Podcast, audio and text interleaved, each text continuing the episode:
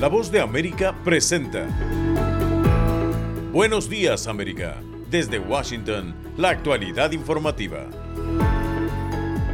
Legisladores republicanos fracasan en su intento de juicio político contra el secretario de Seguridad Nacional Alejandro Mayorkas. El jefe de la diplomacia estadounidense se reúne con altos funcionarios israelíes para abordar una posible tregua entre Israel y Hamas. Y los chilenos lamentan la repentina muerte del expresidente Sebastián Piñera. Hoy es miércoles 7 de febrero de 2024. Soy Héctor Contreras y junto a Gustavo Cherkis les damos la más cordial bienvenida. Aquí comienza nuestra emisión de Buenos Días América.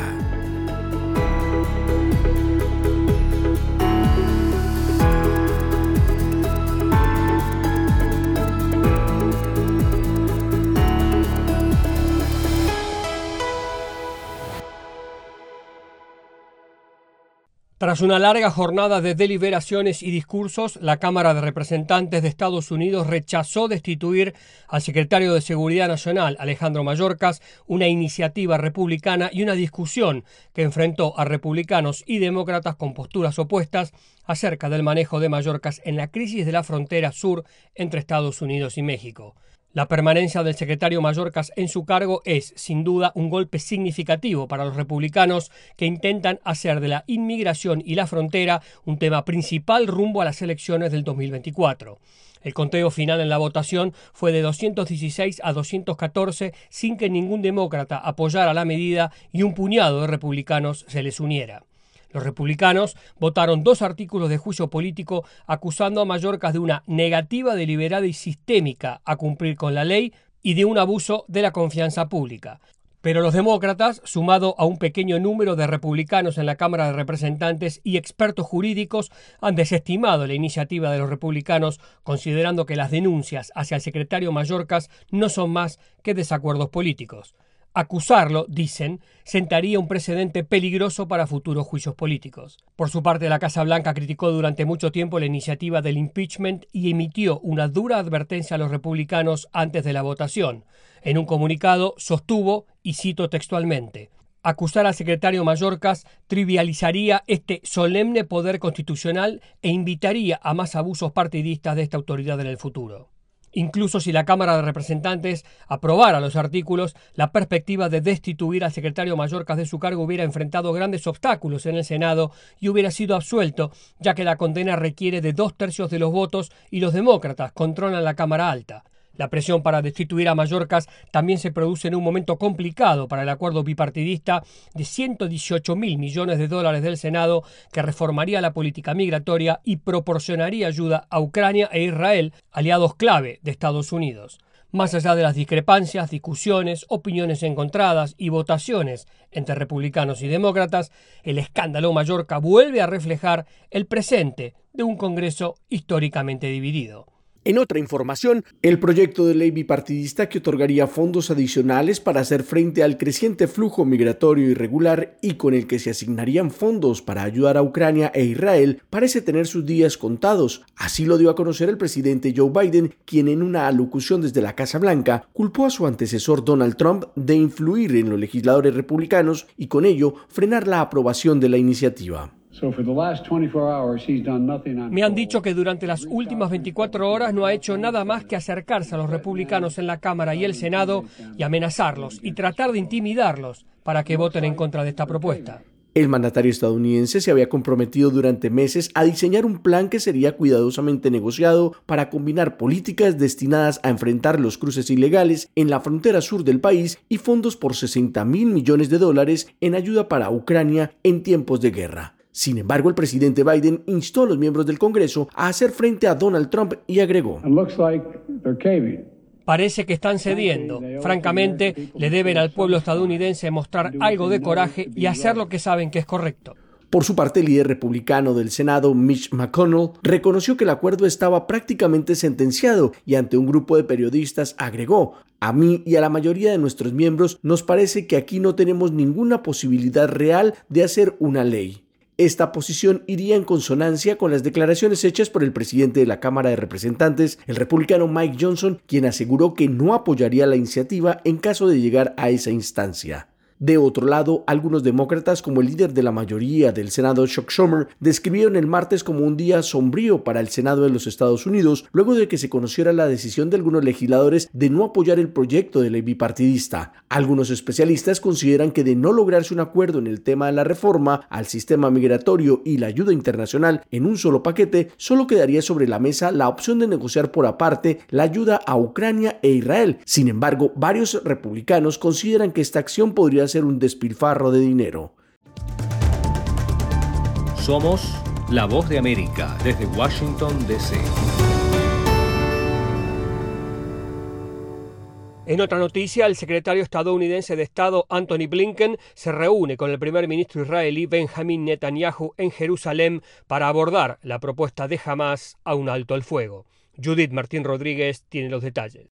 Las motivaciones son múltiples y el objetivo final es uno, acabar con la contienda militar entre Israel y Hamas en Gaza. Para lograr esta meta, Estados Unidos activa todas sus reservas diplomáticas para abarcar todos los frentes posibles. En este escenario, el secretario Anthony Blinken se encuentra en su quinta gira por la región desde el 7 de octubre y hoy en la ciudad de Jerusalén se reúne con altos funcionarios israelíes, entre los que se incluyen el primer ministro Benjamin Netanyahu, el ministro de Defensa Joab Galant y el presidente Isaac Herzog. Cada uno de estos encuentros serán bilaterales y se espera que el jefe de la diplomacia estadounidense inste a los representantes del gobierno israelí a sentarse en la mesa de negociaciones. El mismo en rueda de prensa recalcó los beneficios de un fin de las hostilidades.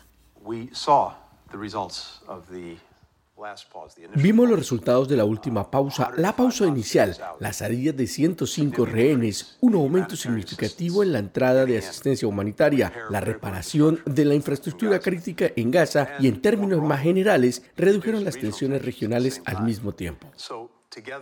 Blinken aseguró que jamás respondió a la propuesta de armisticio elaborada por Estados Unidos, Egipto y Qatar. Por tanto, en la jornada de hoy discutirá las cláusulas con el gobierno israelí.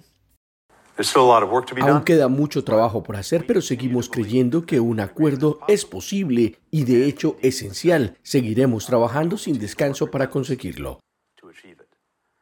La respuesta de Hamas a la que ha podido acceder la agencia de noticias Reuters propone un plan de alto el fuego en Gaza que duraría cuatro meses y medio hasta el fin de la ofensiva. Entre sus requisitos incluye la retirada completa de las fuerzas israelíes sobre el enclave palestino y la liberación de todos los rehenes en manos de Hamas. Este borrador responde a la oferta enviada la semana pasada por mediadores cataríes y egipcios y constituye el mayor impulso diplomático para un cese prolongado de los combates. Judith Martín Rodríguez, Voz de América. Las noticias siguen en Buenos Días América. Israel es el hogar de más de 30.000 refugiados africanos, quienes han sido desplazados tras el ataque de Hamas contra Israel que inició el 7 de octubre. Celia Mendoza habló con algunos de ellos en la ciudad de Ashkelon. Tras el ataque del 7 de octubre, las familias israelíes ahora enfrentan el peso de la guerra. David Cass y su familia son un ejemplo. Porque son reservistas, nuestros hijos fueron entrenados por algunas semanas con el fin de cubrir nuevas posiciones y los asignaron a unidades de las que no habían formado parte previamente porque crearon nuevas unidades. ¿Cómo pueden acostumbrarse tan rápidamente? Al principio pensamos que iban a estar fuera, luego empezamos a entender que estaban dentro. Su hijo mayor, padre de tres niñas, le contestó una videollamada desde Gaza. Detrás de él vi las imágenes de la destrucción, pero vale la pena decir que somos una familia que busca la paz, que procura tener buenas relaciones con los palestinos, pero jamás ha destruido cualquier esperanza al respecto. La mayoría de los israelíes se preparan para una guerra prolongada. Según una encuesta publicada el mes pasado por Israel Democracy Institute, el 68% cree que continuará más de dos meses y el 46% espera que dure más de cuatro meses. A nuestro alrededor hay como una niebla de malos sentimientos. Dentro de esto la gente está operando. Nosotros los humanos somos únicos en el sentido de que podemos tener esta disonancia. Shanar Chetzatsky, residente de Tel Aviv y padre de dos niñas, asegura estar asustado. Siempre estoy pensando si queremos quedarnos o no aquí en Israel, así como suena de difícil. Chanar dice que desea mantenerse optimista sobre la posibilidad de una solución política. Celia Mendoza, Voz de América, Jerusalén. Somos la Voz de América. Hacemos una pausa y ya volvemos. Conversando con la Voz de América, un espacio de entrevistas sobre los temas más destacados y que generan polémica con nuestros periodistas y corresponsales. Todos los días un tema abordado en profundidad en un podcast a través de nuestro canal YouTube, la página web vozdeamerica.com y a través de la red de afiliadas de América Latina y el Caribe. Conversando con la voz de América, con expertos y la perspectiva de la noticia. Hollywood, Broadway, teatro, redes sociales, fotografía, estilos de vida, jazz, festivales y conciertos, premios a lo mejor del cine. Tres minutos con lo más destacado de la música popular estadounidense e internacional y las noticias del espectáculo. De todo un poco en el mundo del entretenimiento de lunes a viernes con un servidor Alejandro Escalona, desde La Voz de América en Washington.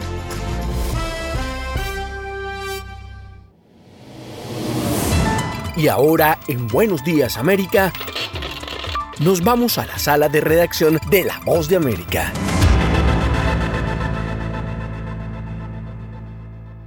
El gobierno de Chile decretó tres días de duelo nacional por la muerte del expresidente Sebastián Piñera en un accidente aéreo. Esta es una actualización de nuestra sala de redacción. El expresidente chileno Sebastián Piñera, quien gobernó el país en los periodos 2010-2014 y 2018-2022, falleció ayer cuando un helicóptero que pilotaba se precipitó a las aguas del lago Ranco en la región de los ríos al sur de Chile. Carolina Toá, ministra del Interior, informó que tres de los cuatro tripulantes de la aeronave lograron sobrevivir a la tragedia. En tanto, el presidente de la República, Gabriel Boric, se dirigió a la nación tras la confirmación del fallecimiento del exmandatario y declaró tres días de duelo nacional y funerales de Estado con honores. El canciller Alberto Van Cleveren será el encargado presidencial de organizar los actos fúnebres y fue el presidente Boric el encargado de resaltar el trabajo del exmandatario. Contribuyó desde su visión a construir grandes acuerdos por el bien de la patria. Fue un demócrata desde la primera hora y buscó genuinamente lo que él creía que era lo mejor para el país, como por ejemplo cuando asumió la reconstrucción del país después del terremoto del 27 de febrero del año 2010. En el momento del accidente también iban a bordo del helicóptero Magdalena Piñera, hermana del expresidente, y el empresario Ignacio Guerrero y su hijo. La aeronave era piloteada por el ex jefe de Estado, quien no logró quitarse el cinturón de seguridad, mientras las otras tres personas lograron llegar a la orilla nadando. Durante toda la tarde y la noche del martes, varias personalidades políticas de Chile se hicieron presente en la sede del Partido de Renovación Nacional, organización política política de la que formaba parte el ex jefe de Estado para expresar sus condolencias, mientras varios gobernantes y políticos de América Latina utilizaron las redes sociales para manifestar su sentido pésame. Evelyn Mattel, alcaldesa de la región de Providencia, llegó a la sede del partido político y pronunció unas palabras para recordar el legado de Sebastián Piñera. Todo el mundo va a hablar del legado político.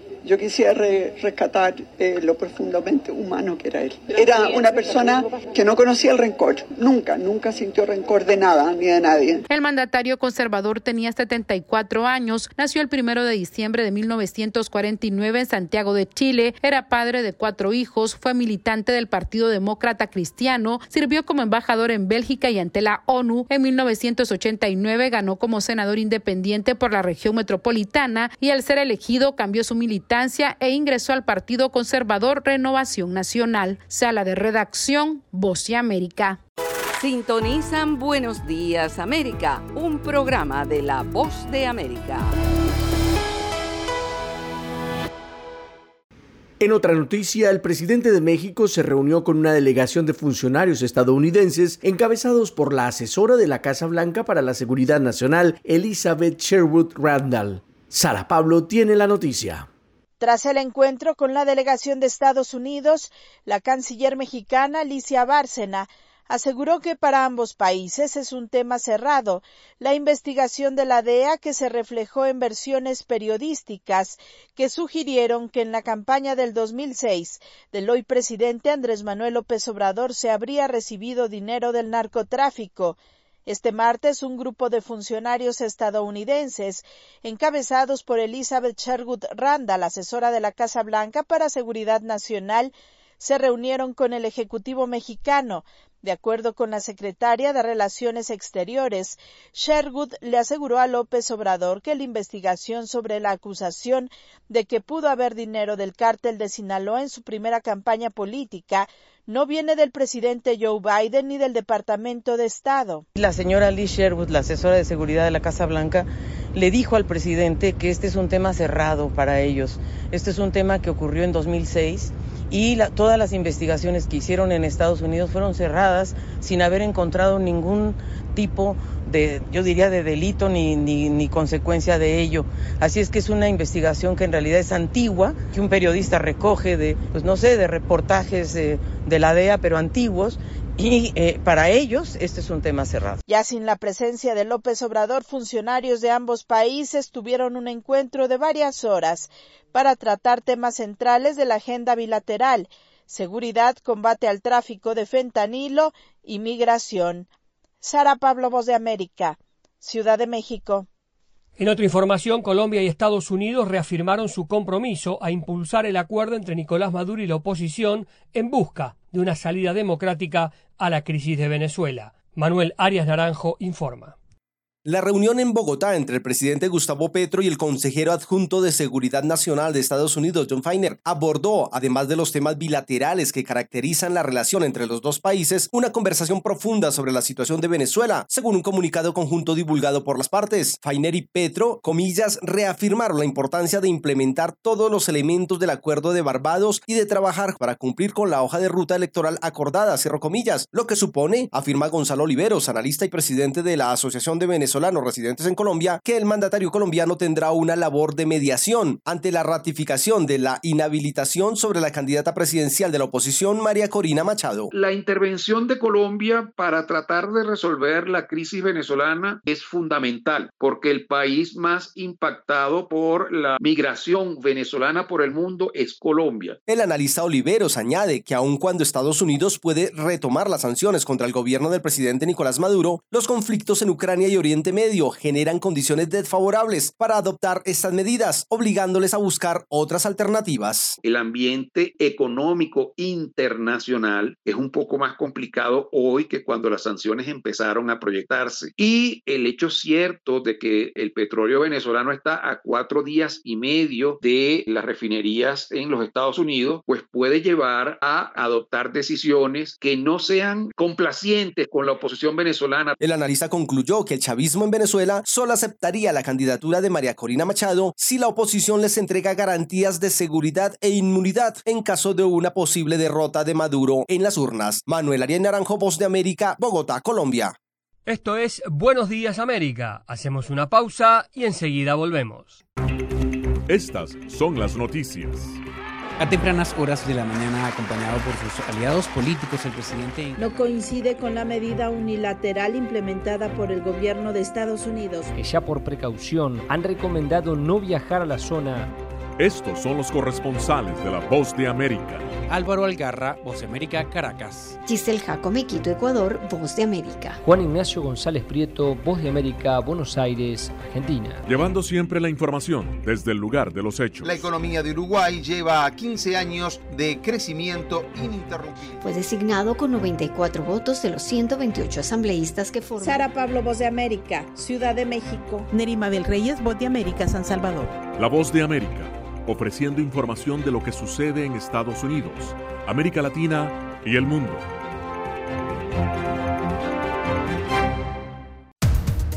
Los acontecimientos de Estados Unidos, América Latina y el mundo en 30 minutos. Con corresponsales en varios puntos del país. El Mundo al Día se emite desde nuestros estudios en Washington a través de nuestras afiliadas en la región latinoamericana con la información balanceada de lo que sucede en Estados Unidos y el mundo. ¿Qué tal amigos? Les saluda Henry Llanos para invitarlos a escuchar Deportivo Internacional. De lunes a viernes, el resultado y las noticias de los eventos deportivos internacionales en un solo lugar. Deportivo Internacional, una producción de La Voz de América.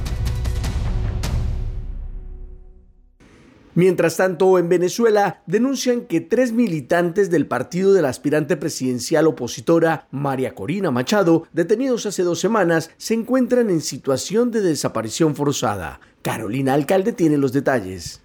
Integrantes de 20 Venezuela, partido de la aspirante presidencial opositora María Corina Machado, exigen conocer el paradero de Luis Camacaro, Juan Freites y Guillermo López, tres miembros de esa organización política que fueron detenidos hace dos semanas. El abogado Omar Moratosta advirtió el martes que los tres se encuentran en situación de desaparición forzada. A día de hoy, todas las autoridades a las que hemos acudido dan la misma negativa de información, lo cual materializa evidentemente la desaparición forzada y a pesar de los recursos jurídicos que se han intentado, por ejemplo, el recurso de habeas corpus, que fue presentado el día 31 de enero, a este momento no ha sido contestado.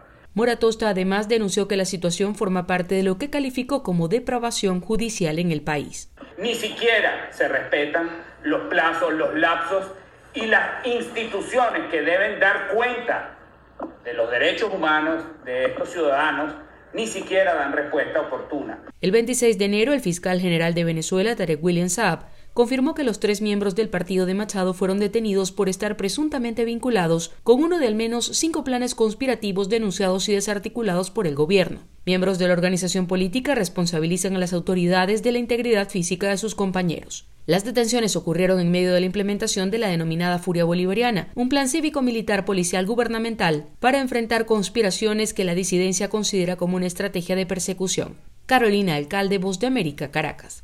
En otra noticia, la política antiarmamentista del gobierno de Lula en Brasil se siente entre la población. Sin embargo, en la frontera con Argentina y Paraguay, la policía fronteriza lucha por combatir la entrada ilegal de armas que abastecen a facciones criminales. Edgar Maciel tiene el informe. Durante el gobierno del expresidente Jair Bolsonaro, más de un millón de pistolas entraron en circulación en el país y como consecuencia surgieron un gran número de clubes de tiro. En 2023, un nuevo gobierno asumió el cargo y la primera decisión de Lula como presidente fue revocar tales medidas y adoptar una política antiarmamentista. Y desde entonces se registraron poco más de 28 mil armas, un 70% menos que en el último año de gobierno del expresidente Bolsonaro. Pero mientras la población tiene menos armas en sus manos, el crimen organizado se fortalece. A través de las fronteras, facciones como el PCC y el Comando Vermelho han logrado importar armamento pesado. La última gran operación se produjo a finales de 2023. La policía logró capturar 43 mil armas en manos de delincuentes, valoradas en más de mil millones de reales, una de las dificultades de combatir el crimen es la longitud de la frontera de Brasil. Tiene una extensión de 17 mil kilómetros y limita con 10 países de América del Sur. No hay suficiente personal para patrullar toda esta área, como explica Alison Simesato, coordinador de la lucha contra el crimen de la Policía Rodoviária brasileña. Eso termina siendo un ciclo de criminalidad obtiene ingressos de las drogas y se hace necesario que se fortalezcan con armas ilegales. Algunos países vecinos se dedican a este contrabando y nosotros sufrimos las consecuencias. La Policía Rodoviaria anunció un concurso nacional para ocupar 5.000 nuevas plazas que serán asignadas a las regiones más frecuentadas por los criminales. Edgar Maciel, Voz de América, Brasil. Somos la Voz de América. Hacemos una pausa y ya volvemos. De costa a costa. Toda mi familia está en... De frontera a frontera. ecuatorianas que están llegando... Los sucesos que ocurren en todo Estados Unidos y más impactan a Latinoamérica. Aquí le hacemos un llamado para que esté... Estados Unidos al día. De lunes a viernes, la información con Tony Cano. Desde la voz de América en Washington por su emisora local favorita en América Latina. La Voz de América te invita a ser parte de nuestra familia a través de las redes sociales. Encuentra en tu muro las últimas noticias de tu país en su conexión con Estados Unidos, la región y el mundo. Historias que empoderan las voces latinoamericanas de política, economía, salud, actualidad, balanceadas y precisas. Únete a un equipo de origen hispanoamericano que trabaja para conectarte con los tuyos. Síguenos en Facebook y conviértete en protagonista de una historia que tú mismo ayudarás a construir.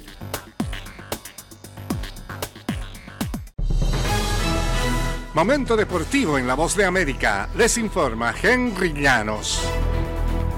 En la mayor parte de los últimos seis años no ha sido fácil para Patrick Mahomes reinventarse historias de reivindicación en el Super Bowl del fútbol americano y es que los Chiefs de Kansas City han sido tan buenos por tanto tiempo que casi siempre se esperaba que ganaran.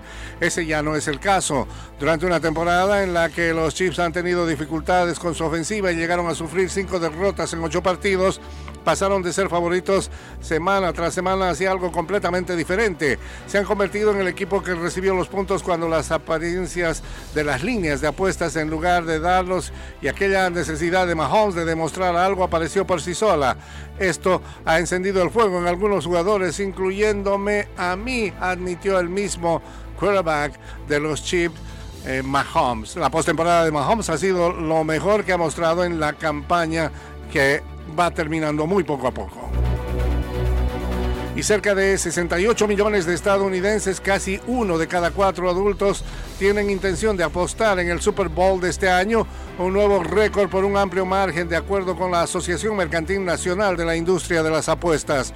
De acuerdo con estas cifras que publicó The American Gaming Association, las apuestas incluyen aquellas que se realizarán en comercios locales, así como con apostadores ilegales y operaciones en línea en otros países.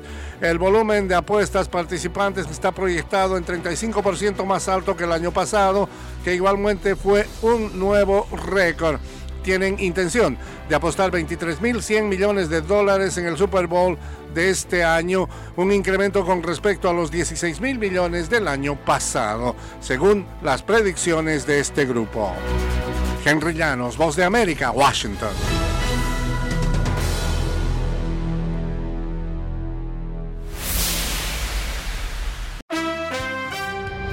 Desde Washington, les saluda Alejandro Escalona. Esta es la voz de América. Toby Keith, creador de canciones pro-estadounidenses seguido por millones de admiradores a escala global, falleció a los 62 años. El cantautor de Should Have Been a Cowboy murió esta semana de cáncer. Toby Keith se hizo famoso en la década de 1990 y solidificó su fama luego de los ataques del 11 de septiembre con canciones como Courtesy of the Red, White and Blue. Entre sus éxitos número uno en Billboard se encuentran How Do You Like Me Now y As Good As I Once Was. Keith tuvo más de 60 sencillos en la cartelera Hot Country a lo largo de su carrera. Lo que quizá perdure más en la memoria del público no son necesariamente los ganadores del Grammy, sino algunas interpretaciones que vimos el domingo. La que más nos gustó fue la que Tracy Chapman y Luke Combs hicieron de Fast Car. También en el Grammy brilló la poesía de Both Sides Now, Johnny Mitchell. Las autoridades del rebautizado Aeropuerto Internacional John F. Kennedy de Nueva York han redoblado las medidas de seguridad ante lo que algunos periódicos y emisoras han calificado de un número de fanáticos sin precedentes que se prevé vayan el 7 de febrero a la terminal de Pan para recibir a un grupo de músicos británicos que se hacen llamar los Beatles. Esto se escribe con las letras EA como en la palabra beat y no doble E como remolachan y como Beatles de insectos en inglés. Los cuatro jóvenes intérpretes de música moderna con sus peculiares atuendos y cortes de cabello responden a los nombres de Paul, John, George y Ringo. Todos tienen veintitantos años. Vienen de tocar en clubes en Alemania e Inglaterra. Casi todos, dicen ellos mismos, se conocieron en la escuela. Aquí en Estados Unidos se van a presentar en televisión en el programa del animador Ed Sullivan y ofrecerán conciertos durante el año en varias ciudades. La revista Life dice que no tienen la sensualidad ni los movimientos de Elvis, pero que son muy bien parecidos y en todo caso prometen ser algo novedoso en el mundo de la música. Voz de América, radio, entretenimiento. Estas son las noticias del espectáculo.